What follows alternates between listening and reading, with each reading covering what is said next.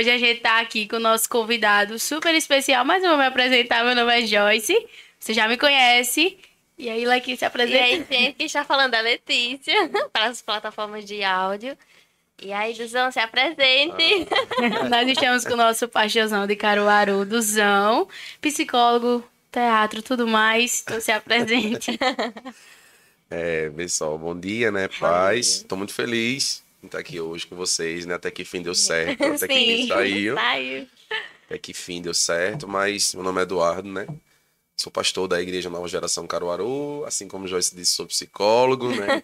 sou esposo, eu tenho mil e uma utilidades na igreja, no Sim. reino. E no decorrer do podcast a gente vai falando sobre algumas e a gente vai, Justamente. vai entendendo e compreendendo melhor. Amém. E para você, como é que tá sendo a... Como foi chegar até aqui hoje, sua manhã, como é que foi? Tá tudo bem? Tá tudo bem. Tirando uma pequena crise de rinite alérgica, tá tudo certo, tá tudo certo, né? Mas amém, amém. A gente tá muito feliz. Vai ser um momento muito bom, tem muito aprendizado. E é isso. É, já inicio falando um pouco sobre os patrocinadores, que a gente tá com a Galeria Capricho. Está exposto aqui uma caixinha que ele trouxe e a gente vai mostrar no Instagram essa caixinha um pouco mais sobre ela. Então, questão do Instagram aí, ó, tá disponível para vocês dar uma olhada lá. Galeria Capricho sempre com a gente. Tem até L Cosméticos, que o nome ele já explica, mas é uma empresa com linhas cosméticas que tem de tudo. É, então, você aí tá procurando uma área precisando de cosméticos, tá aí. Além disso, tem a Garota Levada, que é uma marca de roupa feminina que são lindas, gente. Tá no Instagram também para vocês darem uma olhada. Vai também estar disponível no nosso Instagram. Mas tem mais alguma? Calma, tem, tem a Ortobon, Ortobon, que é de colchões. Então é isso, estamos muito felizes de estar com vocês. E é isso. Obrigada. Então Hoje, o nosso tema é muito importante. A gente pensou bastante sobre ele. E Deus falou muito ao nosso coração sobre um coração com dualidade, questão de dois senhores. E a gente vai falar bastante hoje sobre isso com vocês. Justamente. Legal, legal. É, foi muito interessante porque, pra mim, esse tema, ele foi gerado na minha mente até numa pregação sua. Sim. Pregação, acredito que foi de domingo. Que foi o Acho que foi de domingo. E daí, é, eu ainda estudo e em um em uma aula de literatura é, estava falando da questão de, de, vamos dizer, textos com gêneros com remetido à dualidade. E daí eu fiquei pensando, né, sobre isso e tal. E, é, na literatura, vamos dizer, com algo relacionado à, à dualidade, você vê que são textos ou assuntos tratados com dois temas. Então, por exemplo, é, razão e fé ou morte e vida, sabe? Não é centralizado só em um assunto. Sim. E daí eu acredito que a gente pode levar essa dualidade muito pro lado espiritual, né? Que daí seria tipo um coração realmente com dualidade, não é um coração só centralizado naquele que Deus tem para nossas vidas, ou um coração centralizado somente para Deus, né? Mas eu queria que você falasse um pouquinho sobre isso. É, a questão para você, quando você viu o tema, o que é que você pensou? Eu acredito que é algo muito, muito importante a gente falar nos nossos dias, né? E eu sempre tento trazer nas mensagens, né? Sim. Eu sempre trago sobre coração, sobre mente, sobre divisão, sobre, enfim, né? Sobre a dualidade. Sim. Acredito que a psicologia, ela não coloca muito nesse campo, né? Esse campo de unir a ciência com a fé, Sim. né? de falar sobre coração, o lugar das emoções, né? A mente enquanto lugar da razão. Então, a gente acaba que é impossível, né? O psicólogo, ele vê a Bíblia ou vê um texto e ele não trazer para uma, uma perspectiva também psicológica. Sim. né? Mas eu acho muito interessante porque servir a Jesus, caminhar com Jesus, não pode existir dualidade. Amém. Né? Não tem como caminhar, não tem como servir a um Deus que ele que eu vou dividir, né? Que eu vou dividir o meu coração para dois lugares, que eu vou dividir a minha mente para dois lugares, não. Em várias outras situações pode acontecer, mas com Jesus não. Lá Isaías vai dizer o seguinte, né? Que eu sou o Senhor Deus e eu não divido a minha glória, né? Eu sou o Senhor, eu não divido a minha glória. Então, de imediato, né? Não tem como eu servir a esse Senhor se eu não vou servir ele por inteiro.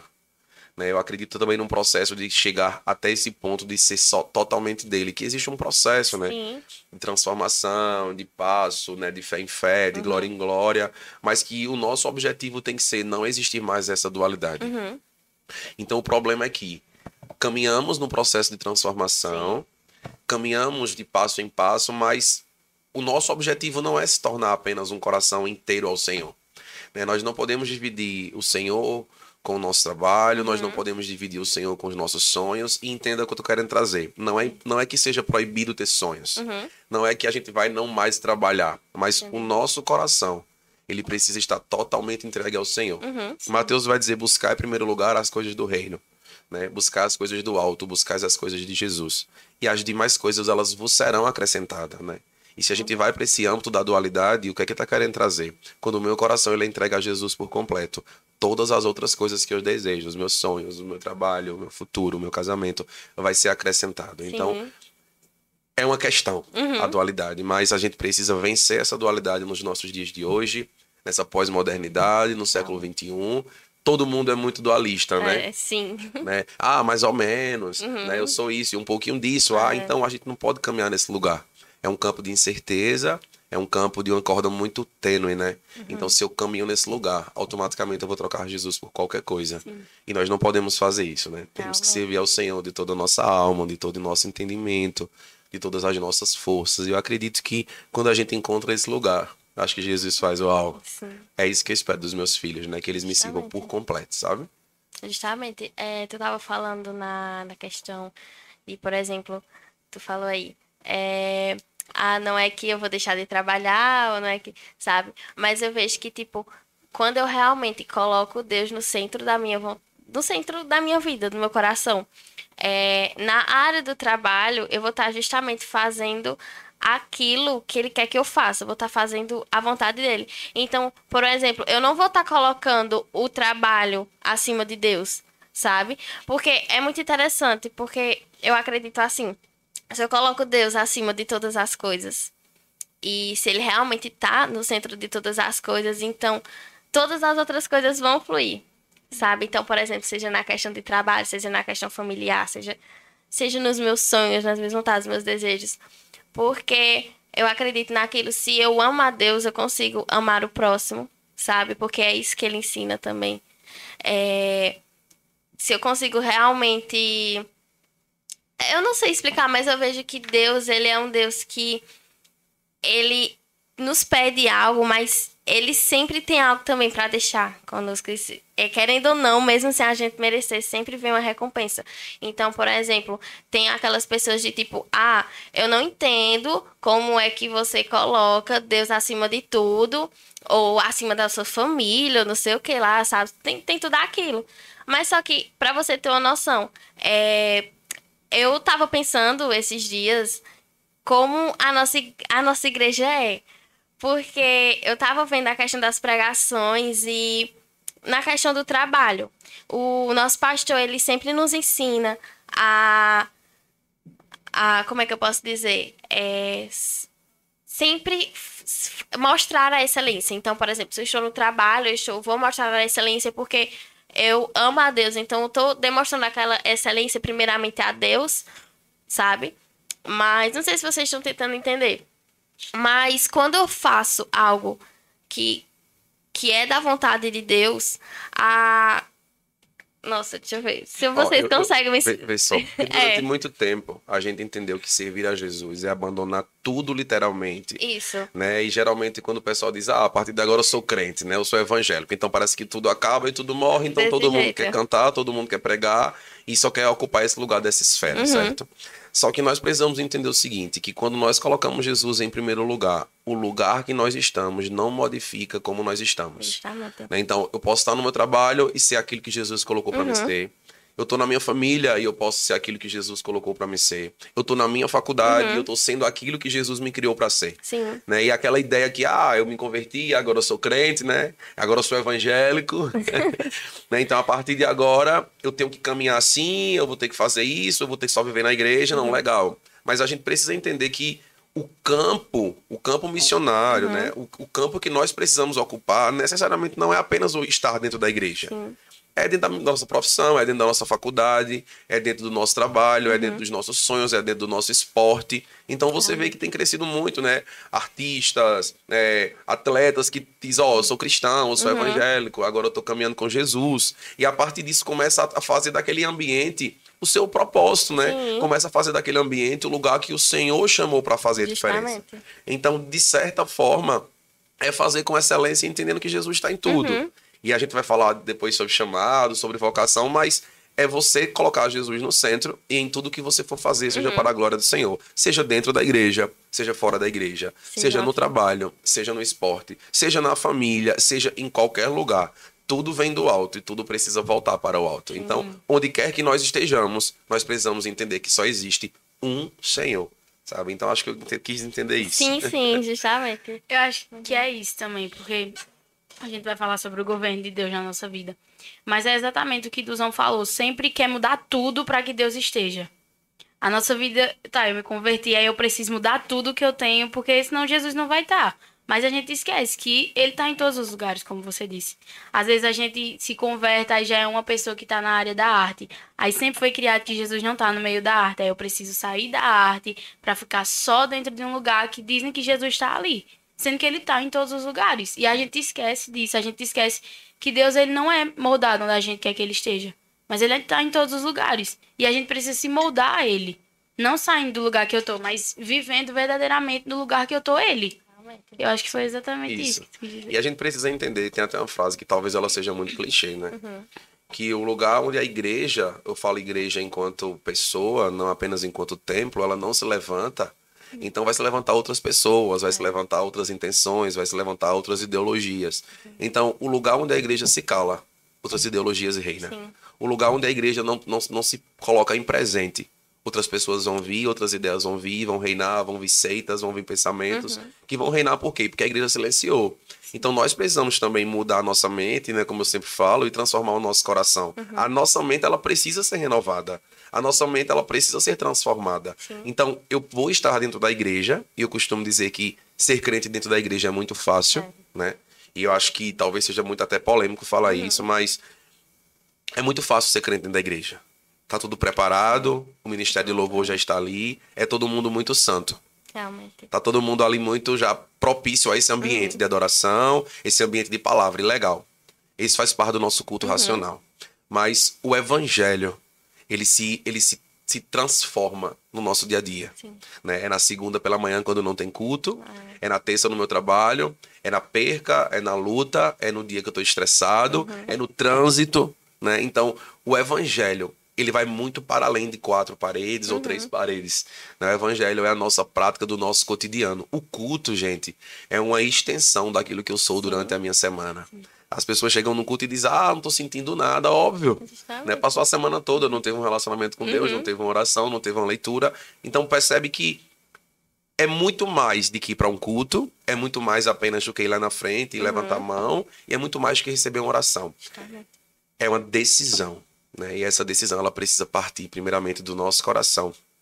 Né? Um coração que é enganoso, um coração que ele é dualista, né? Então é uma decisão que ela é interna, onde ninguém está vendo. Então o processo de transformação, ele vai acontecendo todos os dias. E eu vou entendendo quem é Jesus. Eu vou caminhando segundo palavras, vou entendendo o seu governo. E onde quer que eu esteja, o que é que eu vou estar sendo? Eu vou estar sendo uma extensão do amor de Jesus. Então não tem, dualista, não tem dualismo com isso. É só Jesus quando eu entendo ele.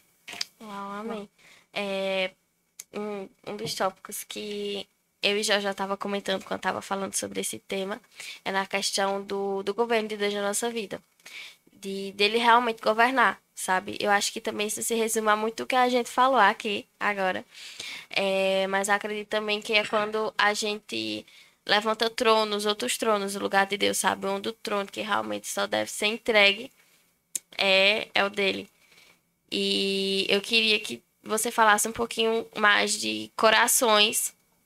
Por exemplo, a diferença, o que é que muitas, muitas das pessoas acreditam que não sabem, é a questão do que é um coração com outros tronos levantados.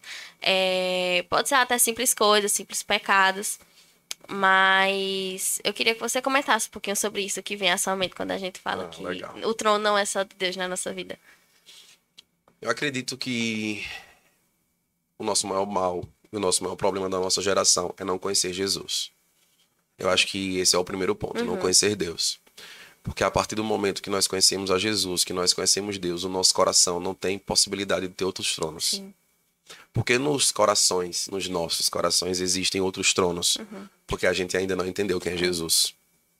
Porque a partir do momento que a gente entender o meu coração que ele é enganoso, o meu coração que ele é falho, a minha mente que é perversa, ela vai ter possibilidades de encontrar outros tronos. Por quê? Porque nós somos humanos. Somos pecadores e caminharemos assim. Mas será uma luta dizendo assim, ó, eu não posso levantar outro trono aqui porque o meu, meu coração ele é de Jesus. E a gente vai para um tempo de muitas pessoas inconstantes, né? Que vai para a igreja, que sai, que tem uma vida com Deus e sai, qualquer problema abandona, se afasta. O que é isso? É porque ainda não solidificou o trono de Jesus no seu Sim, coração. E eu acho que nossa nossa era, ela tá perecendo por falta de entendimento, entendimento de quem é Jesus. Porque a partir do momento que a gente começar a entender o nosso coração, não vai ter outro espaço para outro trono. Né? O nosso coração ele não vai ser um altar dedicado a outro lugar, a outra pessoa ou a alguém, porque um trono não é apenas um Deus. O trono é pessoas, um trono é sentimentos, Sim. um trono é desejos, um trono é cobiça, um trono é tudo aquilo que nos distancia do propósito. Né? O trono é um pecado. Sim. Então, quando é que eu negocio isso? Quando eu não conheço quem é Jesus. Ó, a mulher do fluxo de sangue, ela passa vários anos né, ali em sofrimento. Quando ela toca em Jesus, a vida dela é transformada, né? Quando ela toca nas vestes de Jesus. Né? O endemoniado de Gadara, ele passa muito tempo lá só em sofrimento. Quando Jesus liberta, ele é totalmente transformado. A mulher samaritana, quando ela se encontra com Jesus, a partir daquele momento ela muda a vida dela. Os discípulos, eles estão pescando. Quando eles Jesus convida eles, eles abandonam tudo e vão. Então, o que quer dizer? Eles estabeleceram o trono de Jesus no seu coração. Então, quer dizer que eles não vão ser pecadores? Óbvio que não. Eles continuam sendo pecadores, mas a diferença é que eles são pecadores buscando uma transformação e trazendo sempre o trono de Jesus para o seu coração. Mas o nosso problema, eu acredito, Joyce Leca, é que nós não conhecemos ainda quem é Jesus. Porque quando a gente conhecer, é o governo dele que vai reinar no nosso coração. E não vai mais existir dualidade. Vai existir uma tentativa de dualidade porque nós somos pecadores. Mas todas as vezes que a dualidade chegar, a gente vai dizer: ah, não, no meu coração não. Porque onde está o meu coração, ali está o meu tesouro. Aqui no meu coração não, porque eu sei quem eu sou. Aqui não. Então, percebe que esse é o nosso lugar quando a gente conhecer Jesus. Porque eu acredito que uma vez conhecendo Jesus, nós não somos mais os mesmos, sabe? Então, o governo de Jesus, ele vai vir também a partir de uma decisão. A partir do momento de dizer assim, espera aí, eu quero conhecer Jesus. E quando eu conheço, eu não sou mais o mesmo, sabe? Uau. Acho que o problema da nossa geração é, é verdadeiramente isso, porque todas as vezes que você cita uma história da Bíblia, você fala sobre o encontro com Jesus. Só que a gente, a nossa geração, vive nesse encontro de Jesus em culto. Sendo que é, o domingo eu tenho vida, a semana toda eu não tenho. Isso. Não, mas eu quero ter Jesus no meu coração, tá? Eu vou pra igreja domingo, segunda e quinta. Aí na terça, na quarta, eu faço o que eu quero da minha vida. E é como você disse, o culto foi. Não foi o culto foi bem nada a ver hoje. Mas você não teve vida durante a semana. Isso. Porque teve várias vezes que até Diego já comentou na igreja. Do tipo, eu tô com uma vida tão grande em secreto com Deus que quando eu chego na igreja é a mesma palavra que Deus me deu no secreto. Isso. Mas eu não entendo porque eu não tive vida. Eu não entendo porque o governo da minha vida foi dado a qualquer pessoa. O governo da minha vida, ele é só no domingo. Ele é só na segunda. Tá, eu tenho dois dias de governo de Deus na minha vida. Só que aí tá tudo dando errado. Não, aí eu esqueço logo de quem Deus é. Eu esqueço da minha identidade em Deus. Isso é como você disse, eu não conheço Jesus. Os discípulos, eles começaram... Pronto, Pedro, ele vai. Aí depois Pedro volta pra onde Deus tirou ele. Falta de conhecimento em quem Deus era. E aí, ô, Joyce, e por que Pedro? né, ele, é- ele foi tão inconstante, né? Ele foi tão inconstante durante a sua caminhada. E por que Jesus não desistiu de Pedro, né? Porque Pedro foi muito inconstante, cheio de altos e baixos, né? Eu costumo dizer que Pedro ele foi uma roda gigante. Ora ele estava lá dizendo que só que Jesus é o Messias, ora ele estava traindo, ora ele estava andando sobre as águas, ora ele estava lá pedindo para ele não ir embora, cortando a orelha do Malco, né?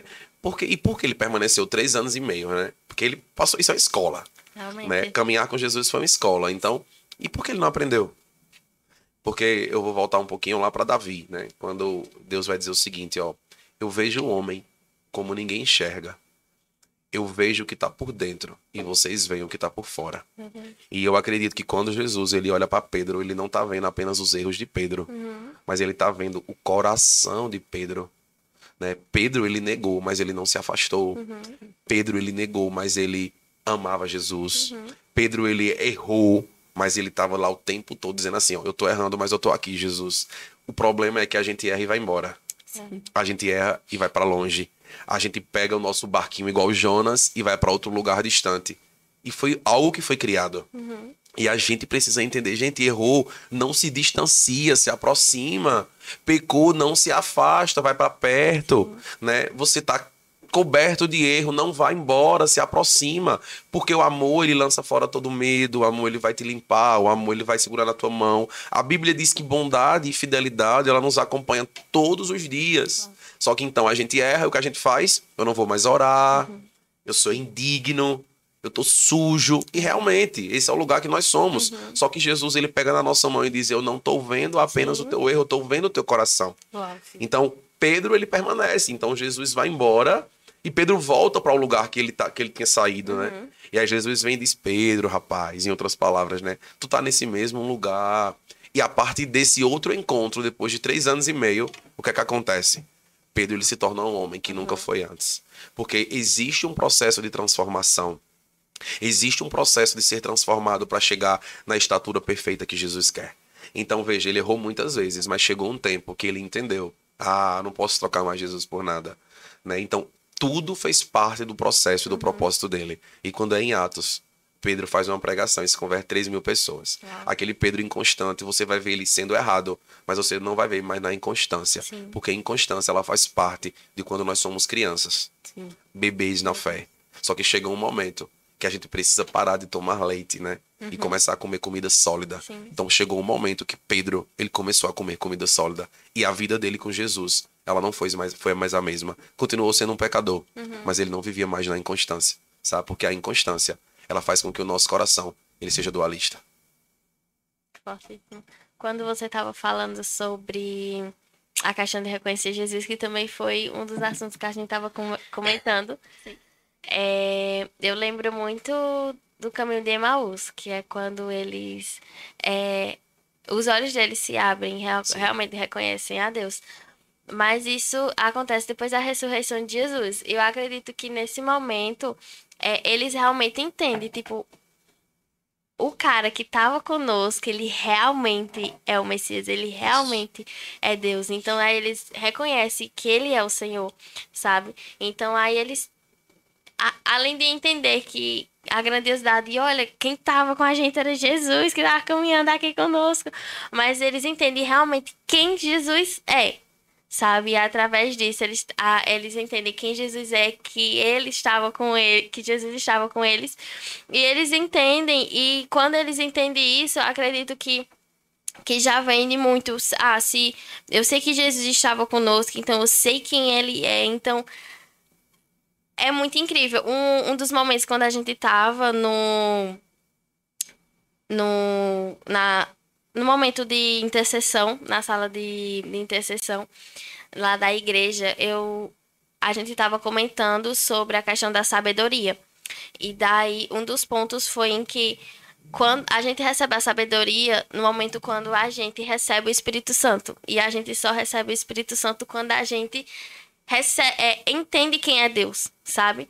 Então eu vejo que isso é da mesma forma. A gente só consegue receber a Deus ou ter Ele em nossas vidas quando a gente entende quem Ele é, sabe? Sim. Então acredito que quando a gente entende quem Ele é na nossa vida, quando a gente entende quem Ele é, a preciosidade disso é, é sabe, dizer, meu Deus, eu, eu tenho Deus comigo. E isso é, isso é muito extraordinário. Às vezes eu me pego pensando e digo, meu Deus, o Senhor tá comigo.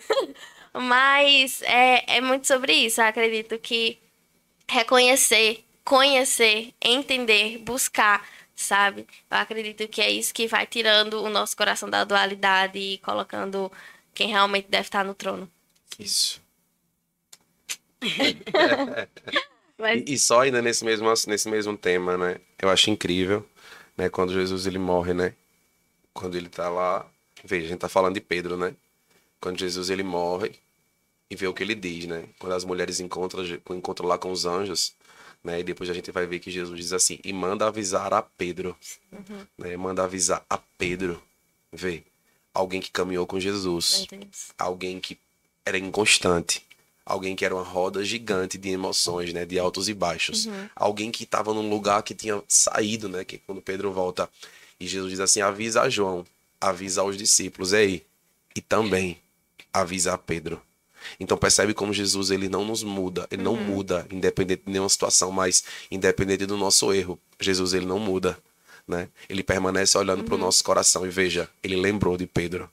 Mas ele não lembrou os erros de Pedro, ele lembrou do coração de Pedro, Sim. porque ele sabia quem Pedro era. Então ele diz: "Ei, avisa a Pedro". O que, é que ele estava dizendo? Existe alguém que está lá, que eu sei que o coração dele existe um governo que é totalmente meu, embora ele esteja errando. Então, muito mais que uma ação, muito mais que uma, uma, uma situação, o que importa é a intenção do nosso coração, sabe? Então, se o nosso coração existe um trono, se o nosso coração existe um governo, se o nosso coração existe um rei, pode ter certeza que Jesus está dizendo: ah, avisa a Leca, avisa a Joyce, Amém. avisa a Duzão. Por quê? Porque o nosso coração, ele precisa estar totalmente voltado Sim. para as coisas de Jesus. Amém, amém. Acho que é um, um coração rendido, né? Sim. A ele. É um coração que tá, mesmo. Porque sempre tem, tem essa questão, porque tem, tem pessoas que realmente erram com esse sentido de errar pra alguma coisa. Só que tem aquele erro que, tipo, cara, eu não queria ter feito isso. E Deus, ele conhece esse coração. Tanto ele conhece um coração que erra porque errou e quis errar. Porque tem vezes que a gente quer errar. A gente vai já sabendo que vai dar errado. Mas tem um coração também de que eu errei, mas eu não queria ter feito isso. E é exatamente isso, ó. Deus ele tá dizendo, ó, avisa a tal que eu ainda tô aqui. Eu ressuscitei, avisa ele. Não importa, eu, eu conheço o seu coração. Ainda há esperança, né? Isso. Você errou, mas eu conheço o seu coração. Então não se preocupa, você tá comigo. Vamos, vamos novamente, vamos levantar. Porque Jesus ele conhece o nosso coração. E só, e só abrindo uma observação. Falo, falo muito, viu, gente? Só, só abrindo uma Eu observação. Só uma observação. Não é porque o nosso coração eles têm que estar totalmente voltado para Jesus que nós vamos utilizar disso para a gente estar errando, Sim. né? Porque às vezes é o que acontece muito. Ah, Deus conhece meu coração. Ah, Jesus conhece meu coração. Né? Ah, e continua lá. né? O- A intenção do nosso coração tem que ser agradar a Jesus. Tem que ser ter um coração quebrantado e um espírito contrito, tá? Mas a gente tem que entender o seguinte, que as nossas ações é consequência do nosso coração. Porque se o meu coração ele está no lugar certo, automaticamente as minhas ações elas vão estar no lugar certo. Porque um coração rendido, ele transforma. E ele transforma não apenas o meu coração e a minha intenção, mas ele também transforma o meu comportamento, ele também transforma a minha personalidade. Davi, né? Davi é um cara que errou muito, né? Ele teve muitos erros. Ele tinha um coração rendido, ele tinha um coração entregue. Mas você vai ver Davi errando em algo e se arrependendo. E ele não cometia mais esse mesmo erro. Ele caia novamente em outra coisa. Né? E daqui a pouco Davi ele cai novamente e se arrepende e chora, né? E, e eu levo meus olhos para o monte, minha alma está angustiada. Só que o que é que Davi faz? Davi ele se arrepende. Né? A gente vai errar e vai continuar errando. Mas que, ah, mas a intenção do meu coração ela é boa e Jesus está vendo, então eu vou continuar nesse lugar que eu tô. Não. Nós não devemos continuar no lugar que nós estamos de erro, de pecado, porque a nossa intenção é boa. Porque não adianta ter só uma intenção boa. Né? Não adianta eu apenas querer ser cristão. Não adianta apenas eu desejar seguir Jesus. Não. Existe uma, uma, um passo que vai me levar a outro passo, que vai me levar a outro passo. Eu tenho uma decisão, depois eu tenho uma boa intenção e automaticamente eu tenho uma transformação. Porque só intenção não muda nada. Eu costumo dizer, né, que no inferno vai ter muitas pessoas com intenções boas. E só era a intenção. Então só a intenção não vale nada, tá? Então tem que ter uma intenção que automaticamente vai gerar uma ação. A intenção de um coração quebrantado vai me gerar uma vida de rendimento, né? uma vida de redenção, na verdade, uma vida de entrega. Então um coração contrito vai gerar uma vida de santidade. Ah, eu tenho intenção boa, mas eu tô pecando, eu tô vivendo uma vida totalmente suja no lamaçal do pecado, então qual a intenção do teu coração? Realmente ela tem intenção boa? Porque se ela tiver uma intenção boa, a tua ação, ela vai ser resultado dessa intenção. Uau, que forte. Muito forte. É, Quando a gente fala também sobre reconhecer a Deus, eu vejo que também se torna muito mais fácil eu conseguir é, entregar tudo a Ele, sabe? Vamos dizer, até entregar realmente minha vida a Deus, porque muitas das vezes, tem muitas pessoas às vezes com bloqueio, né? É, ou porque teve uma vida com alguns problemas atrás, sabe? Então, culpam a Deus, tem um, tem um pensamento diferente de Deus, um pensamento negativo, sabe? Mas eu acredito que é acho que em, em todos os assuntos, tudo vai se voltar para conhecer e reconhecer a Deus, conhecer desse Criador. Porque eu já vi muitas situações de, de pessoas que têm esse bloqueio, sabe? Essa negatividade, de olhar para Deus e, e não conseguir realmente ter uma vida íntegra, ter uma vida realmente entregue. Porque tem esse, esse bloqueio, essa, esse obstáculo no meio. Então, acredito que a questão do reconhecer, conhecer, sabe? Isso é muito bem por meio do Espírito Santo. Quando você deixa o Espírito Santo entrar, é, ele faz abrir os seus olhos, ele faz abrir o seu coração. E você entende realmente quem ele é. E é isso, foi um ponto que eu achei interessante. Também tem a questão de, de amar mais a Deus. É, em minhas orações, Jesus sabe disso. Que eu sempre falo de Jesus me faz te amar mais. Porque, claro que tem momentos que a gente diz, meu Deus do céu, Jesus, acho que eu não tô te amando, não. Meu Deus do céu, mas eu acho que isso deve ser um. Deve sempre estar em nossas orações, falando a Jesus, Jesus, todos os dias, me faz te amar mais, me faz te amar mais, me faz te amar mais. Porque se eu amo realmente Ele, de todo coração, eu vou deixar ele governar, sabe? Então, tipo, os desejos já não vai estar tá mais à frente. Se eu amo a Deus, então eu não vou deixar, tipo, um, um desejo que é muito forte em mim tomar conta, Sim. sabe? Então, é, eu acredito que a questão de, de amar mais a Deus é, consegue também mover muito e tirar toda essa dualidade. Sim. Isso. Eu acho que é o amar e o conhecer de quem Sim. ele é, né? Porque a gente sempre conversa isso, eu sempre uso esse exemplo do tipo, não adianta eu amar e não conversar. E não saber quem ele é. Porque amar, tá, eu, eu posso amar muito você e nunca falar com você. Ah, mas é. eu posso amar você. Porque é um amor de fala, não é um amor de coração. Então eu acho que essa, até essa questão de quebrar essa dualidade do nosso coração é com relacionamento. É um relacionamento verdadeiro, tipo, hoje eu vou entregar tudo, eu amo você, mas eu vou entregar tudo que eu tenho em mim. Porque eu sei quem você é. Eu confio porque eu conheço em quem você é. Não conhecer aquele Deus que fez milagres, conhecer o Deus que todo mundo fala, mas eu conheço você como um amigo, como um pai. Eu acho que quebrar essa, essa dualidade do nosso coração de dois senhores, essa dualidade de tipo, eu tô com Deus hoje, eu não tô com Deus amanhã, mas depois eu volto e eu tô com Deus, é o entendimento de quem Deus é, como a gente já falou desde o início do podcast. É o entendimento do relacionamento, do conhecimento e do viver com Ele. Porque não adianta só eu falar que eu amo, falar que eu tô, se eu não tô. Porque falar é muito bonito, viver que é complicado. E aí o, o, o falar parte de uma decisão. Uhum, Vocês concordam? Sim. E o viver parte de uma ação. E aí vou voltar novamente para a intenção. Uhum. A intenção sem a ação é apenas uma intenção. Yes. Ela não serve de nada. Uhum. Né? A caminhada com Jesus é uma caminhada de, de várias ações em conjuntos, né? Uhum. É, é, a intenção com a decisão e junto com a ação. Porque, ó, eu quero amar mais Jesus. Só querer me leva para algum lugar? Não. Não. Eu quero ter um coração totalmente voltado para as coisas de Jesus. Mas eu só querer muda o meu coração? Não. Eu acredito que tudo começa no campo da decisão. Uhum. E eu vou sempre voltar para esse lugar, talvez porque eu seja muito racional. Então, para mim, tudo vai começar no campo da decisão. Né? Uhum. Então, eu vou decidir conhecer o Espírito Santo.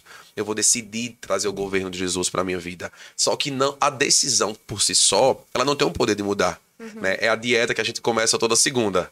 Ah, toda segunda eu vou começar a dieta. Então, vou comprar, fazer a, a feira, né? Como a gente uhum. chama. Vou comprar fruta e verdura e vai ficar lá na minha geladeira.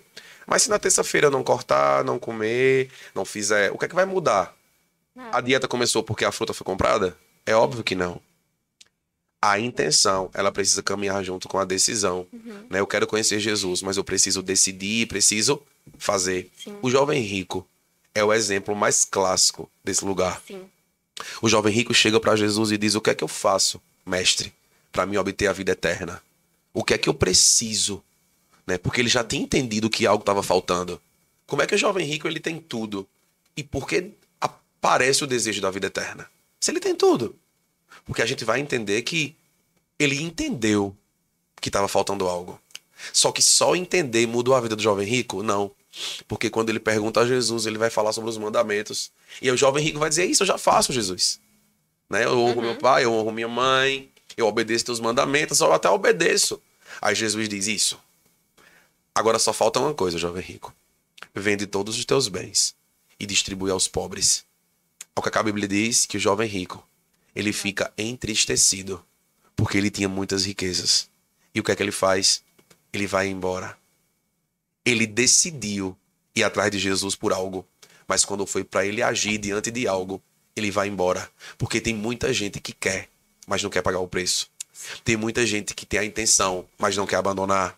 Tem muita gente que quer Jesus, mas não quer renunciar. E evangelho sem ação, sem renúncia, não é evangelho. A intenção, ela não muda o coração de Deus. A Bíblia diz que o que move o coração de Deus é um coração quebrantado e um espírito contrito. Um coração quebrantado é um coração rendido. É um coração entregue, não é apenas no campo da intenção, mas também é no campo da ação, sabe? Então, a gente tem que querer, mas a gente também precisa fazer. Uhum. Porque se a gente só desejar, nada vai acontecer. Meu sabe? Deus. Eu acho que entrando nessa questão, a gente sempre acha que Deus ele vai pedir algo que a gente não, não faz nem diferença na sua vida. Porque o jovem rico ele desistiu e ele saiu porque pediu os bens dele. E tipo, tá, para ele aquilo ali era o mais complicado, mas a gente sempre acha que Deus ele vai pedir o que não, não, não faz diferença pra gente. Ele só pede, Joyce, aquilo que ele sabe que a gente vai, vai tentar temer, né, entregar.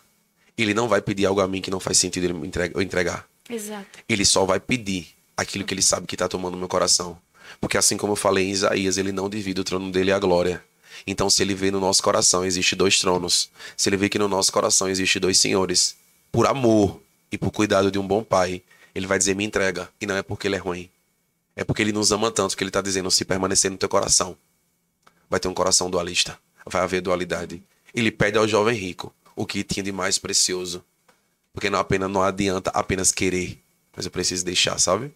Isso é evangelho. Eu acho que talvez um um fato do jovem rico, talvez ele teria pensado assim: é, eu vou perguntar a Jesus o que é que eu faço para poder ganhar a vida eterna, sabendo que eu já faço tudo. Então, talvez ele poderia ter chegado em Jesus como: ah, eu acho que eu não vou precisar fazer mais nada, porque eu já estou fazendo tudo. Ou terá certeza que vai ganhar a vida eterna. Então, tipo, ele poderia. É, ele poderia ter pensado assim e foi muito chocante, né? Porque não foi como ele esperou, né? Então, às vezes a gente pensa, a gente chega até para Jesus pensando que tá, tá fazendo tudo, que tá assim, ó, no auge do auge, até se achando melhor que ele, sabe? Querendo estar tá no lugar dele. Só que realmente não é assim. A gente tem que entender que as coisas não funcionam desse jeito. Porque sem o sonda e conhece o nosso coração. Né? Pois é, justamente. Não adianta barganhar, e muito menos com Jesus, Sim, né? Justamente. Ele está sondando e ele está vendo o que ninguém está vendo. Né? E acho que é um mal da nossa geração. Se achar tão suficiente ao ponto de dizer, ah, eu já obedeço, eu já vou para a igreja, né? Pois eu já é. um ministério, já faço Meu parte Deus. do teatro, né?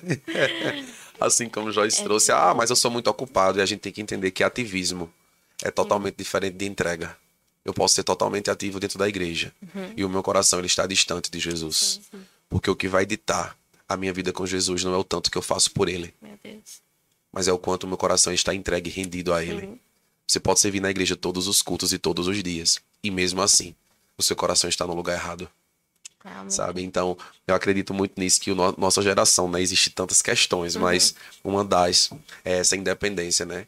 botar Deus em, um, uhum. uma lâmpada, né? O Deus, o Deus Sim. de Aladim, né? É. A lâmpada está aqui, quando eu quero pra... uma coisa eu vou lá e esfrego uhum. a lâmpada e ele diz aí que você quer que eu vou te realizar.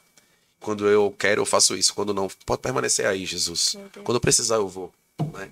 Então, essa independência tem destruído a nossa geração. Uhum. E aí vai muito de encontro ao que é depender de Jesus, né? Eu acho que é, é o comodismo também né? Do tipo, como tu falou, eu vou atrás de Deus sabendo que eu tô fazendo tudo, porque ele não vai me pedir mais nada. É o comodismo. Eu tô muito tranquila onde eu tô, então eu não preciso entrar num nível mais submerso. Porque quando Jesus pede o, o dinheiro, os bens, ele sabia que ali tiraria ele do comodismo dele. Do tipo, eu tô tranquilo. Uhum. E Deus, ele sempre quer isso. Um nível mais profundo. A gente também precisa querer esse nível mais profundo. Do tipo, não tá tudo bem do jeito que eu tô. Acho que foi como Samara trouxe da uhum. última vez. Que, tipo, não tá tudo bem onde eu tô. Eu quero um nível maior. Então, mesmo que para mim esteja tudo bem, esteja tudo certo, eu preciso ir. Eu sei que Deus vai me pedir algo que vai me tirar do meu comodismo e eu quero isso. Que a vida com Deus, até para quebrar essa dualidade de dois senhores, porque o senhor da vida do jovem rico era o dinheiro. Então eu preciso tirar isso, eu quero Sim. tirar você do seu comodismo para que você entre no nível maior. Ele nunca vai pedir, como você disse, algo que seja muito fácil, porque ele quer você no nível maior com ele. E só quando é algo que dói, a gente entra nesse nível Isso. maior, no nível mais profundo em Deus. Era isso que eu queria dizer. Realmente. É, eu acho que, na verdade, é, eu penso assim, em que. Deixa eu ver como é que eu posso falar. Eu queria que você comentasse um pouco sobre a questão de prioridade. Que, por exemplo, queria que você desse alguns conselhos. É, e não entender que, tipo, a gente deve buscar a Deus só quando convém, sabe? Então, eu queria que você desse alguns conselhos para quem tá assistindo sobre a questão de colocar a Deus como prioridade, porque eu vejo que isso é uma dúvida muito recorrente em muitas pessoas agora dia, no dia a dia. Não sei se vocês param pra ver, às vezes até no Instagram, ou no Instagram até desses famosos evangélicos, sempre tem essas caixinhas de perguntas, sabe, remetidas a isso. E, é, por exemplo, é como se fosse aquela pergunta muito de como é que eu descubro meu chamado, sabe? Que aí virou, que virou a pergunta mais, mais feita, né? Pois é. Como é que eu descubro meu chamado? Como é que eu conheço minha identidade em Jesus, Desse né? jeito. E aí o pessoal quer um passo a passo, né? E talvez eu não consiga E que é trazer. uma coisa fácil, né? Talvez eu não consiga trazer tantos conselhos, mas eu vou trazer talvez de uma maneira que eu nunca vi ninguém trazendo, né? Então tá. Porque o pessoal traz uma fórmula, né? Ah, quer, quer descobrir seu destino? Siga esses quatro passos, né? Quer descobrir seu chamado? Siga esses quatro passos, né? E eu acredito que não existe uma fórmula, né? Para mim, a única fórmula para mim conhecer minha identidade é negando a mim mesmo, tomando a minha cruz e seguindo Jesus. E eu vou conhecer minha identidade no na caminhada com Ele né? Percebe que quando ele chama os discípulos, o que é que ele diz? Né? Ele diz: sigam-me. Eles abandonam tudo Amém. e eles caminham com Jesus. Jesus não disse para onde ia, ele não disse como seria. Ele não mostrou uma fórmula, ele não mostrou quatro passos, ele não mostrou cinco passos, ele não fez uma conferência. Descubra seu chamado. Ele disse: deixem tudo. Vocês vão deixar tudo e vocês vão me seguir. Em outras palavras, na nossa caminhada, caminhando comigo, vivendo o evangelho, vocês vão descobrir, né? Porque a nossa identidade, o nosso chamado, ele está em Jesus. E já existem muitos versículos que todo mundo traz. Ah, vale Gênesis 1, 26. Você é a imagem e semelhança do Criador. Isso aí. Ah, começa a ver agora que você é filho, você é amado, você é amigo, você é servo, mas ninguém fala que você é escravo, Sim. né? O pessoal fala muito, você é amigo de Deus, você é filho amado. Mas como é dito tão pouco que nós somos escravos dele, né? Sim. Escravos no bom sentido, de ter um senhor, é, né? uhum. De ser totalmente dependente. O pessoal não fala sobre isso. É. Mas eu vou trazer versículos e vou trazer quatro passos e vou fazer um livro para você descobrir o seu destino, o seu propósito. Gente, o nosso destino é o céu. Se a gente não caminhar nesse lugar, o nosso destino vai ser o inferno, tá? jeito. A nossa identidade ela tá em quem Jesus é e eu vou descobrir caminhando com ele. Não existem muitos conselhos, Uhum. não existem muitos passos, existe um. Vida com Jesus é uma vida de morte. É uma vida de renúncia. É negar a mim mesmo. É tomar a cruz e seguir Jesus. Quem você é? Nós não somos nada, gente. Nós não valemos nada. Isso é quem nós somos. Nós temos que ser escravos porque nós não prestamos para nada. Nós temos que entender que nós somos servos também. Nós somos servos e amigos. Nós somos escravos e nós somos filhos. Existe muita gente trazendo o evangelho de muito conforto. Ah, você é filho amado. Não chore, levanta a cabeça. É, continue chorando porque você é escravo. E esse é o nosso lugar. João Batista vai dizer, ó, arrependam-se, gente. Jesus em seguida vai dizer, arrependam-se. Mas, ah, não, mas agora eu tenho que trazer uma mensagem que seja confortável, né? E eu acredito muito que a nossa igreja, a nova geração, né, e algumas outras poucas igrejas que eu vejo, elas não têm essa mensagem de, ah, sete passos para a vitória, cinco passos para descobrir o seu destino. Inclusive, tem cinco passos para descobrir o destino, né? Morrendo, renunciando, negando, chorando e sofrendo. Isso. Acabou. Pronto, esses, esses Tá são bom, os gente, conselhos. pode ir pra casa. Os conselhos que eu trago, porque o evangelho, gente, ele é algo incrível, ele é algo que nós amamos, a gente entregar a nossa vida por ele, mas é algo que não é fácil. Uhum. Então, para mim descobrir o meu propósito, não vai ser cinco passos que vai ditar o que é meu, meu, meu futuro. Não. Vai ser uma vida de muita entrega, gente, de muita renúncia. Né? Eu vi que em alguma das perguntas de vocês, vocês colocaram para falar um pouco sobre a minha vida, né? Uhum. né? Sobre o meu processo, né? Eu, eu sou daqui de Santa Cruz do Capibaribe. Eu não sei se tá no tempo ou não, mas eu vou falando. Posso falar. Eu sou daqui de Santa Cruz e chegou um determinado momento que eu precisei ser direcionado por uma palavra de Jesus, né? Óbvio, não me movo sem palavra. Uhum. E eu precisei abandonar muitas coisas para ir para outra cidade. Embora seja Caruaru, embora seja um lugar perto, uhum. mas eu precisei deixar meu trabalho. Sim. Ainda trabalho aqui, mas eu tinha outros trabalhos. Precisei sair de perto da minha família, precisei sair de perto da igreja, dos meus pastores, dos meus amigos, né, do meu grupo. Eu precisei sair da minha zona de conforto. E qual foi o meu passo a passo? O meu passo a passo foi eu renunciar, foi eu ir embora foi eu viver por uma palavra, foi eu caminhar segundo aquilo que Jesus tem para mim e que não talvez não era nada confortável. Né? Logo assim que a gente casa, eu e a Eduarda, né? a gente vai, entra logo para cuidar de uma igreja, tomar conta de uma igreja. Então, qual é o propósito de vocês? A gente está descobrindo. A gente está descobrindo o quê? Se entregando, renunciando, Sim. abrindo mão. Então, gente, nós só vamos descobrir o nosso propósito. Nós só vamos descobrir a nossa identidade quando a gente começar a caminhar com Jesus. Ele olha para Abraão e diz: sai do meio da tua terra sai do meio dos teus parentes, que eu ainda vou te mostrar a terra que você vai. Então, Abraão, quando ele sai, ele não sai sabendo para onde ele vai. Uhum. E sabe qual é um grande problema? É que a gente quer que Jesus ele diga tudo o que vai acontecer. Justamente. sabe qual é o maior problema? É porque a gente quer que Jesus dita todos os outros passos. Tu nem deu o primeiro passo, tu já quer que ele dita o segundo. A gente vai caminhando um passo e vai respondendo Jesus. Uhum. Então ele vai dar outro passo. Sim. A gente vai dar um passo e ele vai dar o outro uhum. passo. Ah, não. Eu quero dar um passo aqui, eu quero que ele me mostre dez passos. Eu quero te dizer que ele não vai fazer isso. Ele pode até fazer, mas provavelmente ele não vai fazer. Uhum. Quando ele diz a Abraão, sai da tua casa, sai da tua parentela, que eu vou te mostrar. Ele está dizendo, eu não estou te mostrando ainda. Eu só quero saber se tu vai sair. Então quer descobrir sua identidade em Jesus. Quer descobrir o seu propósito. Sai do lugar que você está e vai até Jesus. Que depois ele vai te mostrando como vai ser. Porque talvez se ele te entregar tudo de uma vez, se ele me entregar tudo de uma vez, talvez eu não saísse. Se eu fosse visualizar os problemas que eu comecei a ter no decorrer da caminhada, eu dizia, eu vou nada. Tá tão confortável aqui para mim. Eu vou enfrentar isso. Nada. Vou ser traído, vou não. Decepcionado também vou não, quero não. Né? Então, isso foi forjando minha identidade. Uhum. E isso vai continuar forjando minha identidade. Porque, gente, só vamos estar pronto quando Jesus vier nos buscar. Sim. Até lá, a nossa identidade ela está sendo forjada. Até lá, o nosso propósito, o Senhor está deixando pistas. Enquanto não, então não existe conselhos. Existe, existe renúncias. Existem entregas. E existe o que a Bíblia diz em Marcos capítulo 8 Nexe a si mesmo. Tome a sua cruz e siga-me.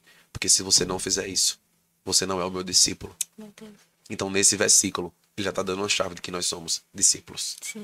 A nossa identidade é ser discípulo. E não é só apenas obedecer, mas é também renunciar. O jovem rico, ele obedecia, mas ele não renunciava. Então a gente obedece, mas também a gente renuncia. Porque não tem evangelho uhum. sem renúncia. Realmente acredito que a gente também pode levar esses pontos na, na questão de prioridade, né? Eu vou renunciar a coisas para que Deus ele esteja acima de tudo. É um dos pontos em que eu também já ouvi falar o, o pastor Diego falando em suas pregações em que é, na fora, vamos dizer, na língua inglesa, não existe prioridades. É só prioridade. Então, uma coisa só é prioridade. Já que a gente, tipo, dita como eu tenho várias prioridades. Então, tipo, são, vamos dizer, prioridade 1, prioridade 2, prioridade 3. E acredito que não deve ser assim, principalmente com Deus, né? A gente não deve ditar onde ah, Deus vai estar aqui no quinto lugar, vai estar no sexto, vai estar, sabe? Mas é entender que Ele é prioridade, ou Ele é a prioridade em minha vida. Então, o resto, resto é resto. Isso. Entende?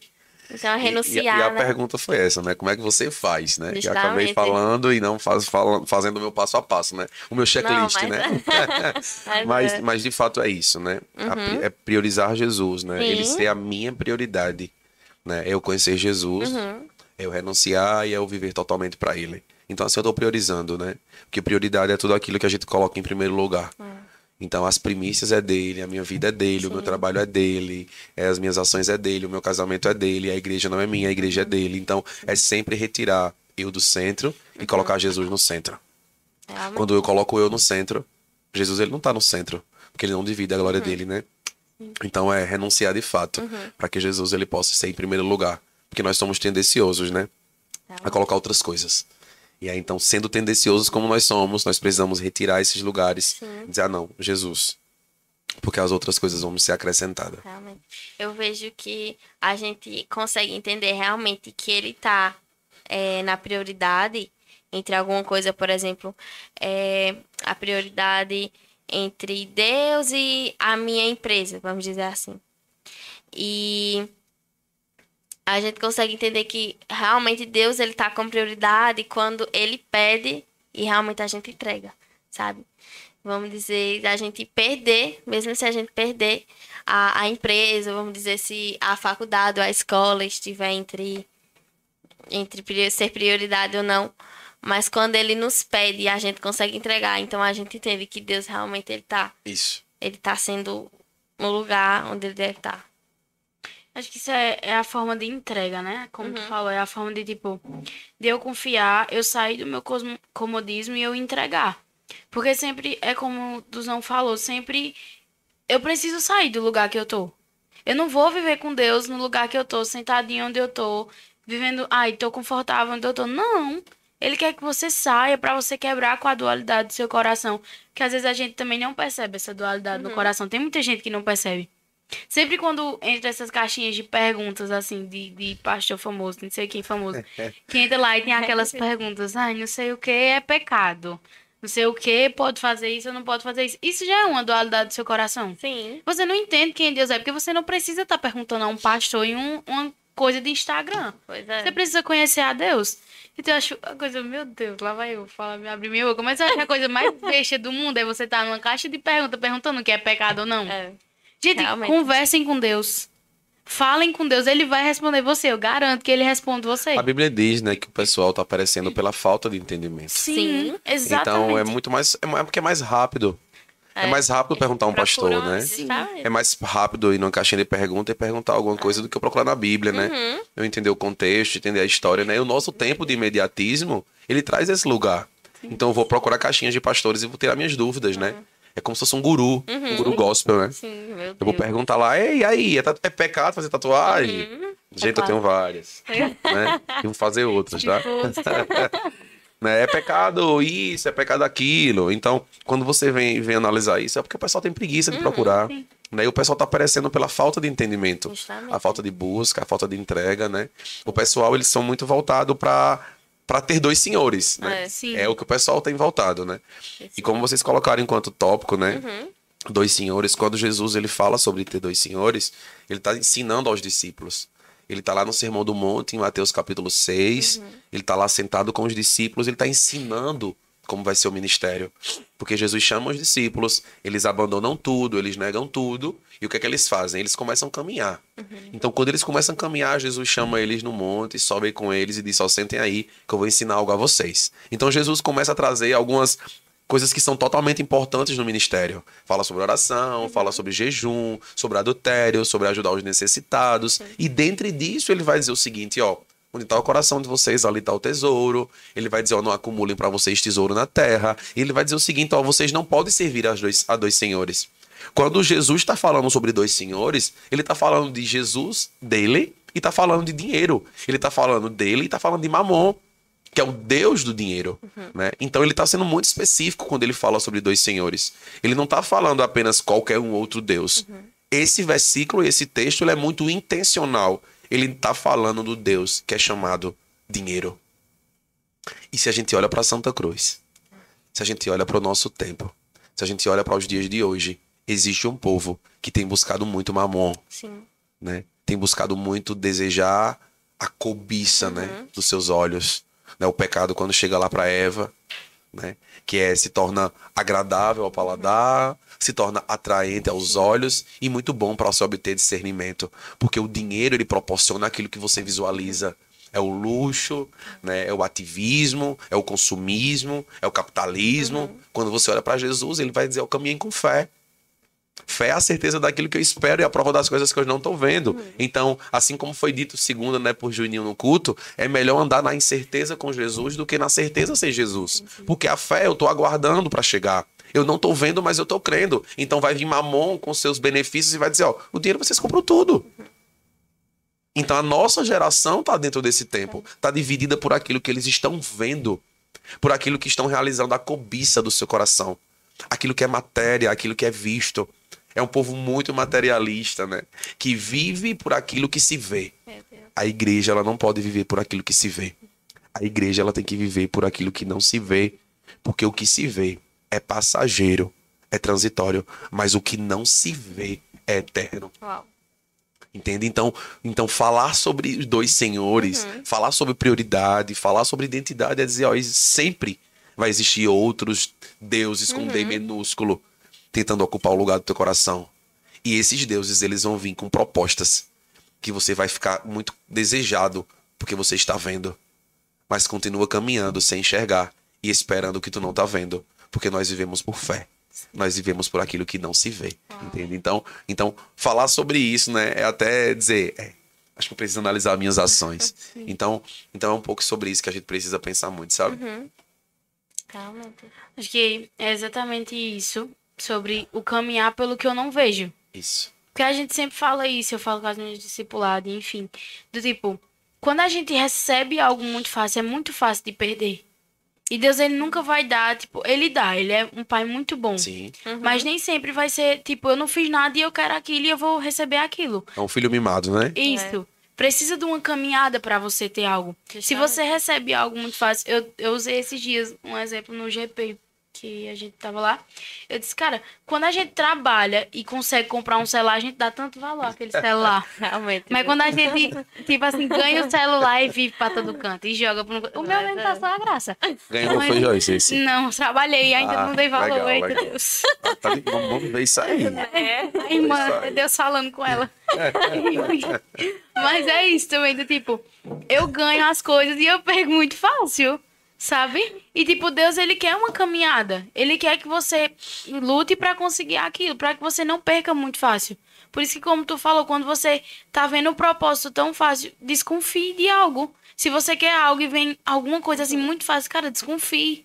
Desconfie, tente ver se é Deus realmente. Porque ele vai fazer, ele vai levar você até um lugar para que você consiga aquilo.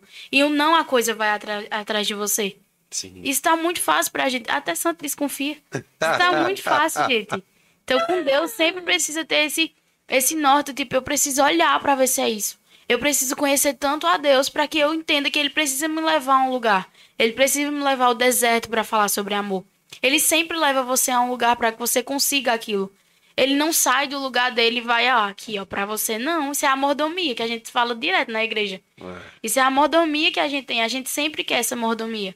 Eu não preciso sair daqui. Deus, ele vai trazer pra Ele mim. quer tudo pronto, né? Isso. Não, cara, você precisa sair. Você precisa ir atrás daquilo. Nen- Nenhuma proposta boa vem tão fácil assim. E a gente precisa entender isso, que com Deus é a mesma coisa. A gente só quer em outras áreas da nossa vida ir atrás das coisas, mas com Deus sempre quer tudo fácil. E Deus, ele é o principal que você precisa ir atrás. A gente nunca quer ir. E quando você vai ver as propostas que Jesus ele faz, ou Deus faz ao homem, né? Sempre ela vem acarretada com muita responsabilidade, Sim, né? Justamente. Ela vem acarretada com abandonar a família, É. com abandonar trabalho, né? Com deixar desejos, com deixar pecados. Então, até agora, se tem, eu não, não consegui enxergar. Vocês me digam, me corrijam, vocês aí em casa, se existe alguma proposta que Jesus faz ou algum convite que acaba sendo tão fácil. Né? Para mim, todos eles que Jesus fez foi um, foi um pouco difícil porque vai de encontro à nossa natureza pecaminosa, né? Sim. Então abandona isso, deixa isso, né? O demônio vai sair, mas a partir de agora ele não pode mais voltar. E você foi curado, então pega a tua maca e anda com ela debaixo do braço, né? Para que você não esqueça do lugar que você saiu. Sim. Abandona teus pais, teus, tua família, né? Então toda a proposta de Jesus ela, é- ela aca- acarreta muita responsabilidade. Então não, é- não, não existe facilidade. Também a gente não pode atrelar o evangelho a uma vida difícil, né? Ah, todo crente é difícil, né? Tem um pessoal que é crente que anda com os ombros baixos. Como tá, irmão? Tá difícil, né? Parece que não existe alegria dentro do propósito, É. gente. A Bíblia vai dizer em Tiago que considerem motivo de grande alegria o fato de passarem por diversas provações, porque a provação ela tá gerando perseverança, e a perseverança ela tá gerando fé. Sim. Então existe uma igreja que ela caminha, né? Como é que tá, irmão? Tá difícil, viu? Não sei, não tô esperando Jesus voltar. Quase morrendo, com os ombros baixos, cabeça baixa. Igreja, levanta a cabeça. Considerem motivo de grande alegria, porque o propósito é tornar vocês maduro. Sim. Então, se a aprovação está nos tornando maduro, se o dia difícil está nos tornando maduro, irmão, como é que tá a tua vida? Ô, meu irmão, todo de fé em fé, de glória em glória, né? Bem pentecostal, né? Então, a gente precisa trazer isso para nossa vida e para nossa caminhada. Porque, gente, a gente precisa quebrar muito tabu. Sim. Talvez o dia todinho seria muito pouco pra gente falar sobre isso, mas existe tantos tabus que a gente precisa quebrar para conhecer o evangelho, para conhecer Jesus, para que a gente possa virar a chave da nossa vida, que não são os cinco passos, mas são 70 mil passos, né? Então, eu acredito que, que tem muito desse lugar. Sim, que forte. É... Calma, que é muita informação, a pessoa que vai aprendendo. Mas eu, eu, vejo, eu vejo muito dessa forma também. E. Cara, eu estou sem, sem tá falar. Eu ainda estou, tudo. estou tentando organizar aqui minha mente. Mas é, é sobre isso, ainda sobre a questão de, de dois senhores eu, eu consegui entender que. Falo de tanta coisa que. Acontece, Meu acontece. Deus do céu! Deixa eu ver aqui um assunto a mais, porque a gente já falou de tanta coisa. Espírito Santo. Mas eu acho que, que tá sendo um destravar É. em muitas coisas. Porque aqui a gente já quebrou muita coisa. Sim. Muita, muita coisa. Como você Bastante. falou agora. Do tipo, a gente tava falando sobre dificuldade, mas a vida do crente não é de dificuldade, é de glória em glória. Sim. Sendo que sempre tem essa questão de tipo, eu sempre vejo alguém, ai, como ser crente é difícil. Tem essa brincadeira no meio evangélico, de tipo, É. eita, a vida do crente é difícil. É, a vida do Tem crente tem é filtro no complicado. Instagram que diz que a vida do crente é, a difícil. do crente é difícil, imagina do desviado, né? Isso, Já é isso, essa? isso que eu penso. Então, só que a gente sempre pensa que a vida do desviado, desculpa usar essa fala, mas a vida assim é mais fácil. A gente sempre olha isso, do tipo, Sim. aquela pessoa ela tá tão bem e eu vivo tão mal. Gente, aquela pessoa tá bem porque recebe tudo que quer. Porque o inimigo dá tudo que ela quer. Você tá vivendo uma vida de glória em glória, você tá vivendo uma vida conforme Deus quer. Então, olha o privilégio que você Não, tem. eu acredito que você tem que viver entendendo que é Deus que tem que reinar na sua vida. Então, tipo, eu posso estar, por exemplo, Paulo, depois que ele se converteu, ele viveu uma vida assim, ó, totalmente ele passou muito tempo em prisões, sabe? Enfim, foi uma, uma vida totalmente assim complicada. Foi uma vida difícil que ele teve, mas só que quem tava reinando era Deus na vida dele, E, e- sabe? e ver o que Paulo ele trazia, né? Justamente. Ele mesmo em ao sofrimento e em meio à dor, ele dizia, a tua graça, ela me basta. Né? é. E aí Joyce falou algo bem interessante, né? Eu só vou pontuar, eu pontuo muito, eu pontuo muito. Gosta né? sempre de pessoas com um assunto a mais. É, é, Azaf, né? é, o ministro o levita Azaf, ele vai dizer o seguinte: que ele, durante um tempo, Joyce, ele olhou para a caminhada dos ímpios e ele diz assim: ah, então eles estão prosperando e eu tô aqui, não tô prosperando. Né? E quando ele vai dizer que os joelhos dele ficaram vacilantes, né? Que quase ele chegou a cair, mas ele chegou a entender que tipo tudo era passageiro, tudo era transitório, até que ele consegui- conseguiu entender que o que vai trazer a nossa alegria não é, a é- não é o momento de prazer que a gente se encontra. Porque, mi, porque minha gente, eu ia dizer, porque igreja. Porque igreja. Do pastor. É. Porque a gente tem que entender que estar no dia mal não é motivo de não estar bem. Sim. Estar no dia mal não é motivo de não estar alegre. Sim. Né? Vai ter muita gente que não tem Jesus que vai estar alegre e tá tudo certo. Mas vai ter gente que vai estar dentro da igreja que não vai estar com o melhor cenário e também vai estar tudo certo. Né? É, é- é olhar para a cova dos leões e permanecer dizendo assim: ah, eu amo Jesus, eu estou feliz. Né? É você andar pelas águas no, no pior dia da vida e dizer: eu estou com Jesus. Então é você estar perdendo alguém e dizer assim: ah, mas Jesus está me sustentando. Porque a alegria que ela vem fruto do Espírito, ela não é consequência a uma situação ocasional. Mas ela é situação, é uma decisão de caminhar com Jesus. Então vai ter muita gente que vai estar feliz e que talvez não esteja Jesus e que vai estar feliz com Jesus porque entendeu que o que muda ela não é a situação. Mas o que muda ela é de fato ela decidir entender e enxergar Jesus no que ela está vivenciando. Sim. Né? Porque se a pessoa entender isso, gente, eu posso estar no pior dia da minha vida. Eu vou estar sofrendo, vai estar doendo, mas nada vai retirar a alegria que eu tenho no Senhor. Né? Eu vou estar perdendo tudo, mas eu vou estar dizendo: Ah, Deus me deu, Deus tomou, bendito seja o nome do Senhor. Né? Ele me deu, ele vai tomar também. Então, a gente, quando a gente começa a compreender quem é Jesus, que foi o nosso ponto inicial, Uhum. a gente vai estar no melhor dia glorificando o nome dele. E a gente vai estar no pior dia glorificando o Uhum. nome dele. A gente vai estar no melhor dia pulando na igreja, cultuando e dizendo é isso aí. E a gente vai estar no pior dia do mesmo jeito, pulando e dizendo é isso aí. Desse Entende? Porque Jesus ele não é alterado pela circunstância. Então, gente, a gente precisa acabar com isso também. Uhum. Sim. Né, gente? Independente. de- Jesus ele é independente de qualquer situação que a gente Uhum. possa enfrentar. Sabe? É, por enquanto que você tava falando, é, até veio em mente, só que daí eu tinha esquecido. que seria sobre realmente, por exemplo, estou passando por alguma situação difícil, mas eu tenho que entender o que Deus quer tratar comigo nessa situação. Sempre tem.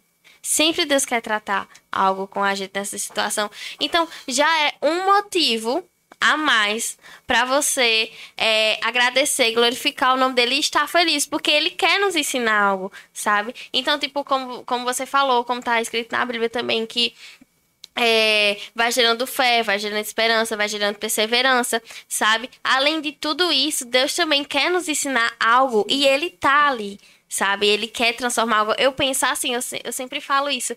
Se eu estou passando por alguma situação conturbada, então é porque eu sei que Jesus vem para arrumar sabe? Então eu sei que, tipo, é, é, é uma situação que ele vai vir pra fazer algo, sabe? Então, tipo, é, é muito interessante, porque, beleza, eu estou passando por essa dificuldade, mas eu sei que Deus vai vir, ele vai vir pra arrumar. Então, ele vai vir. Então, isso já é o, o incrível, sabe, da situação, porque. Na verdade, ele já está. Justamente. Justamente. Então, é, eu vejo por esse lado também um ponto de, de entender e de ter um motivo a mais, Sim. sabe? Que não, não deveria nem pensar assim, ter motivos para poder agradecer a Sim. Deus. Mas de ter um motivo a mais, de agradecer e glorificar o nome dele em minhas situações difíceis. Acho que a gente sempre acha que a situação difícil nunca tem nada. Porque eu já, eu mesmo já ouvi muita gente dizer assim, ó, eu tô passando por isso, mas eu nem sei o que Deus quer com isso. E é como o Leca falou, ele quer vir pra arrumar.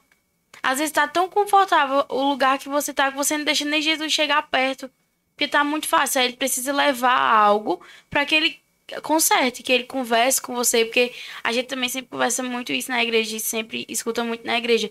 Que a gente só procura Deus num momento difícil. E às vezes ele coloca uma situação difícil pra que você entenda quem ele é. Não é porque não tem nenhum propósito, tem. Você precisa querer saber o propósito, aí é diferente. Você precisa querer não só estar com ele no momento difícil, mas no momento bom. E isso E é um coração com, dualidade, né? Porque Sim. daí eu, eu só estou procurando a Deus porque eu estou passando por uma situação Sim. difícil. Então, tem. Quando eu estou em um lugar bom, então tem outra coisa que está no lugar Sim. de Deus. Sabe? Exato. Então, isso já é um coração com dualidade. É. E, e, e ó, existe, existe até uma, uma frase que a gente traz muito ela e a gente tá vendo não pensa. Como a gente fala, né? Deus ele tá vindo, gente, Deus ele já está. É realmente. Ele não tá vindo para arrumar, porque ele já está. Uhum. Ele só está organizando o que está bagunçado, mas porque senão assim Deus ele se ausentava da gente, É. Meu Deus. né? E depois ele chegaria, não, não, não, ele já está. Sim. Ele tá com a gente, né? Com a aprovação, a Uhum. tempestade, o dia difícil. Tá sendo para uma organização, mas ele tá lá do lado dizendo assim: eu já estou aqui, eu tô vendo tudo. Sim. Eu não tô chegando. Uhum. Porque se é o fato dele tá chegando, então a gente vai se sentir abandonados e sozinhos, né? Realmente. É igual no culto, a gente começa o culto e depois no meio do culto a gente Uhum. diz: vem, ele já chegou, ei. Só que eu entendo que às vezes a gente acaba sem até entender o que a gente tá Aham, falando, é, né? A realmente. gente começa no meio do culto, vem, Jesus. O culto já começou, ele já chegou, ele tava aqui antes de tu, ó. E a gente tá pedindo pra ele vir, ele já chegou, né? Aí eu brinco com a Eduarda que eu disse, às vezes ela tá orando, ela diz, vem, eu disse, não, amor, não, não. Ele já veio. A nossa oração tem que ser mudada. Tem que ser continua, Jesus, continua, Meu Deus. permanece, continua conosco, né? Não vem, ele já chegou, né? Foi a gente que Ele não entendeu. Não, mas é realmente um ponto interessante aqui. eu aprendi. Mas é. isso. Mas é mesmo, porque, tipo, quando a gente vai pensar isso, a gente sempre diz assim, quando inicia o culto, assim, Jesus já tava, ele já arrumou a casa, depois vem esse, vem, Jesus, Não é? Ele foi embora, foi. Vai ter o Mas culto, ele saiu. É porque a gente pensa, é, no caso de, ah, por exemplo, Jesus está E daí, vamos dizer, ele só está no canto dele, mas ele está. E às vezes são orações E daí, automáticas também, É. né? Sim. Às vezes são falas automáticas. de, Tipo, já tô tão Exatamente. acostumada a ouvir alguém Alguém dizer. fala isso, né? Vem, então eu vou dizer também. Vamos dizer bem, é. né? Isso, não tem nem entendimento do que. Calma, Eduardo, eu não tô dizendo que a sua oração foi automática. Mas, mas acaba sendo, mas acaba Sim, sendo. é. Porque a gente às vezes não acaba parando pra pensar, né? Eu já disse isso, né? Eu já orei isso, né?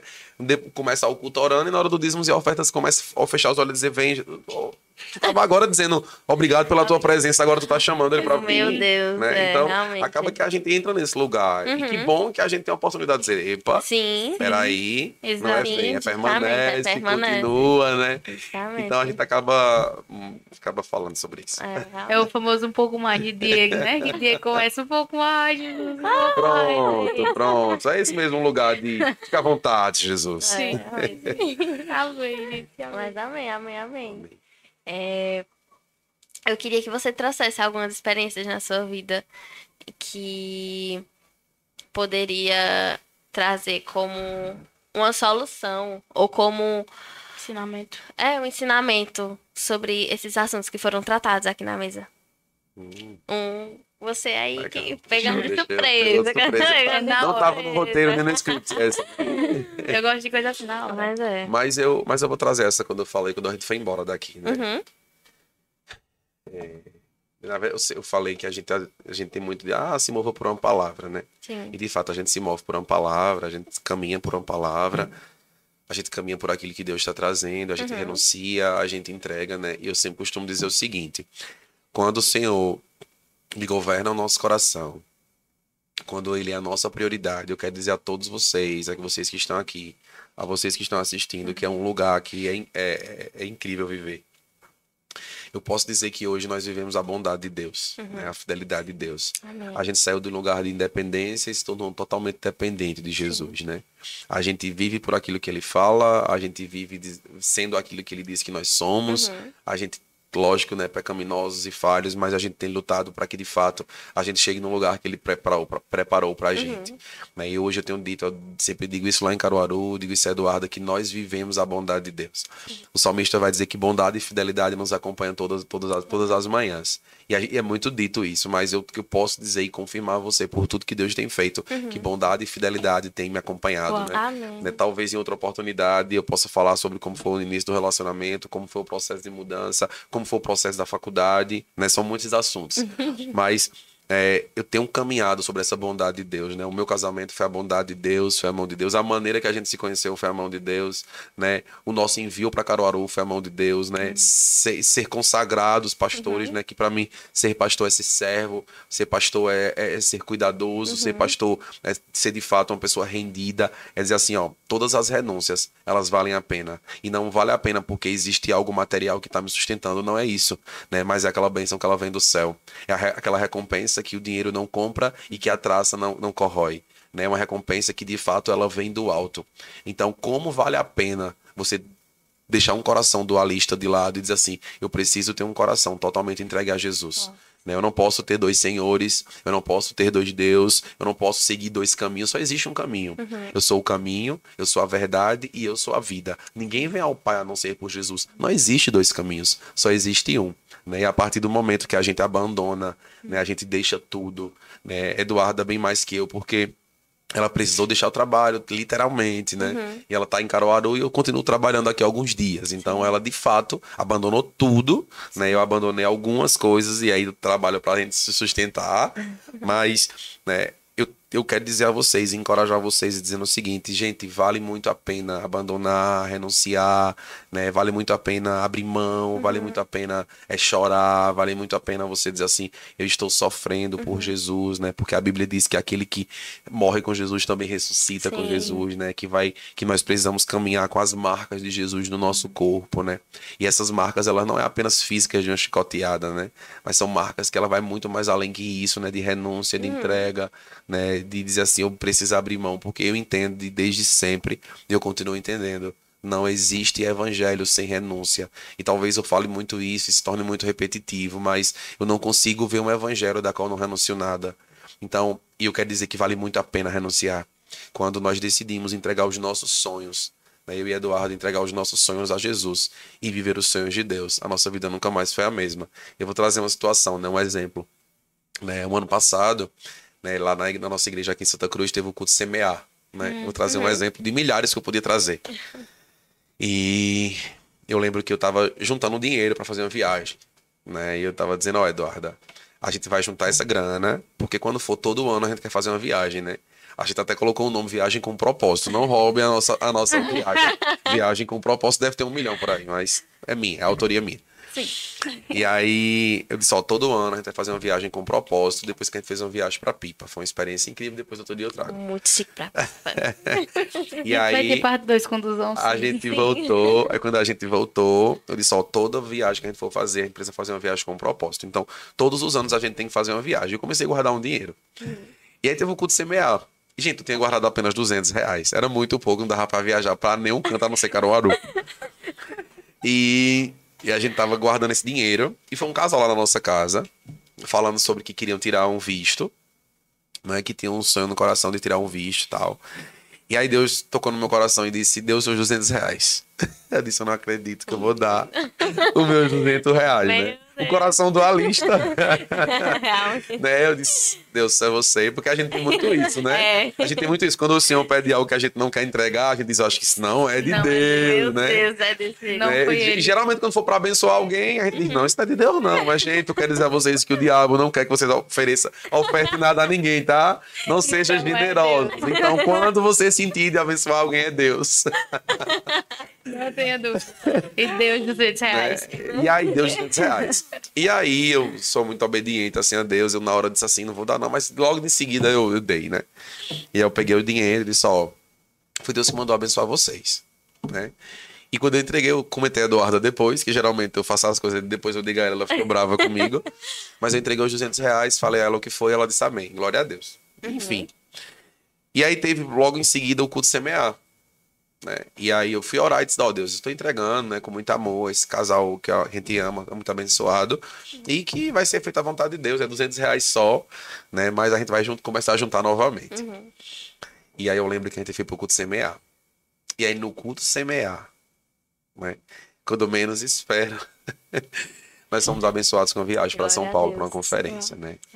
E na hora que a gente é ofertado essa viagem, a passagem de ida e volta, né, né, com a inscrição lá do, da conferência. E eu olho para Eduardo e a gente chora muito, porque Deus dizendo assim, tá vendo? O que eu peço a vocês, eu tô querendo abençoar vocês posteriormente. Uau. Então, existem muitas bênçãos que a gente não recebe, porque a gente tá retendo algumas bênçãos. Uau, né? Então, a gente foi abençoado com a viagem para São Paulo. E quando chegou em, chegou em casa, a gente chorou muito. Uhum. Eu sou chorão, embora vocês não saibam. é, a gente chorou muito e eu choro mais sozinho. Não gosto de ninguém me veja chorando. E a gente foi abençoado com essa viagem. E mais uma vez eu trago, né? O conforto nos leva para um lugar de retidão, uhum. mas o confronto nos leva para um lugar de ser abençoado. Uhum. Né? A gente não abençoou porque a gente saberia que ia ser uhum. abençoado. Não, é, não tem a ver com isso. Mas tem a ver com que o Senhor, ele abençoa aqueles que o abençoam. Abençoa outros, né? Então, Amém. de tantas coisas que eu poderia falar, eu deixo essa pra gente pensar. Então, sempre que o Senhor pedir algo a vocês, ou a mim, ou a quem tá aqui assistindo, renunciem porque provavelmente existe uma bênção que está guardada para você.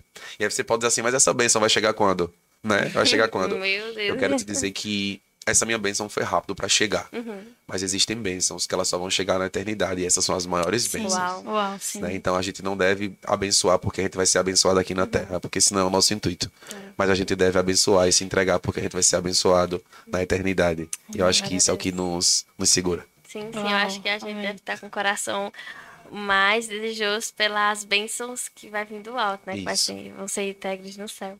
Até porque a própria Bíblia fala, né? Tipo, quando nós recebemos uma recompensa aqui, já valeu. Justamente. Se você queria algo daqui, já foi, já. já e você é. não tem mais nada. e é isso. Mas, e é isso.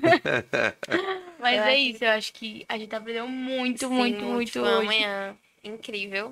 E que Dudu, bom. nós queremos você aqui. Eu sei que você tá vendo que você me mandou mensagem no Instagram, Dudu. Mas Rapaz, é. ela disse que não tá mais orando assim. Amém. Tudo.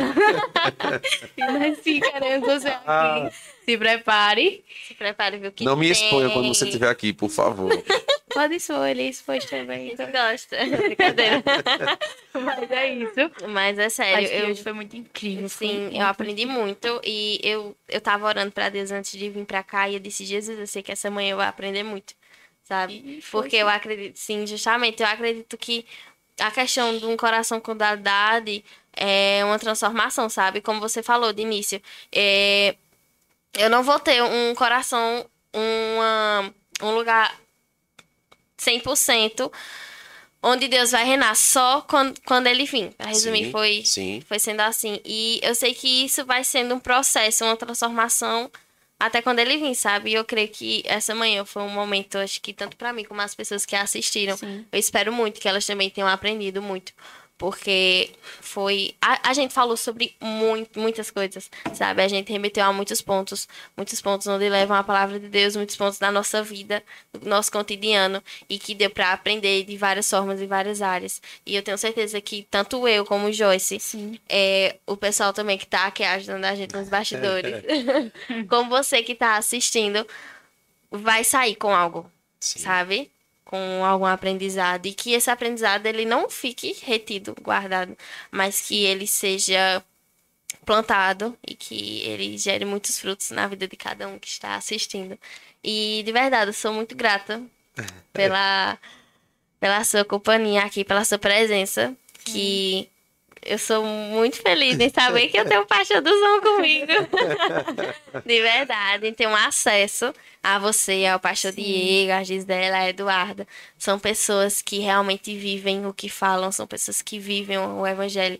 E é isso, a gente traz essas pessoas aqui, que são pessoas que a gente quer aprender, a gente Isso. quer levar esse aprendizado às outras pessoas, aprendizado de pessoas que vivem realmente, sabe, esse evangelho.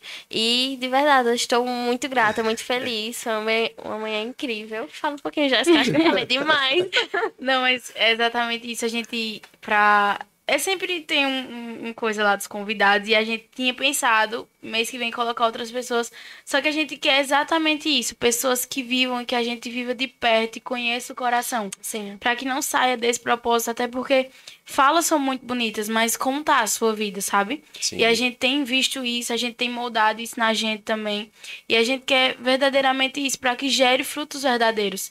E que não seja uma fala que fique somente aqui, mas que você na sua casa receba, que você ouvindo isso, onde quer que você esteja, você receba e que isso gere frutos em você.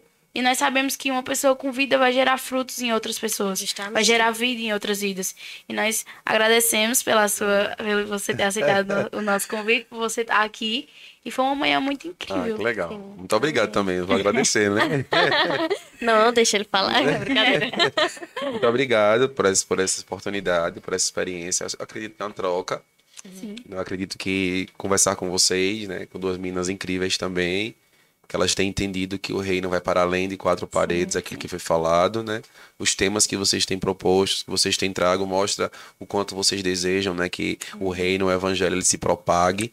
Né? Então, eu tô muito feliz, né? Embora de- passou tanto tempo pra gente conseguir encontrar esse Sim. momento, né? Para o próximo tem que começar a ver desde já para poder vir em dezembro. Pra sair ano que vem. Vamos ter que Mas começar, conversar com Duda também, pra Duda já estar aqui.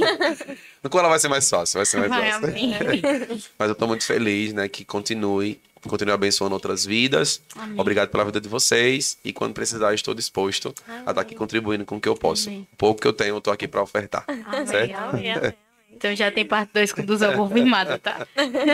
Então é isso. é isso. Pra você que tá assistindo pelas plataformas de áudio ou de De imagem. imagem. Obrigada. Obrigada. Você que até aqui. Tem algumas perguntas, é, tanto no, no, no Spotify, que vocês podem responder.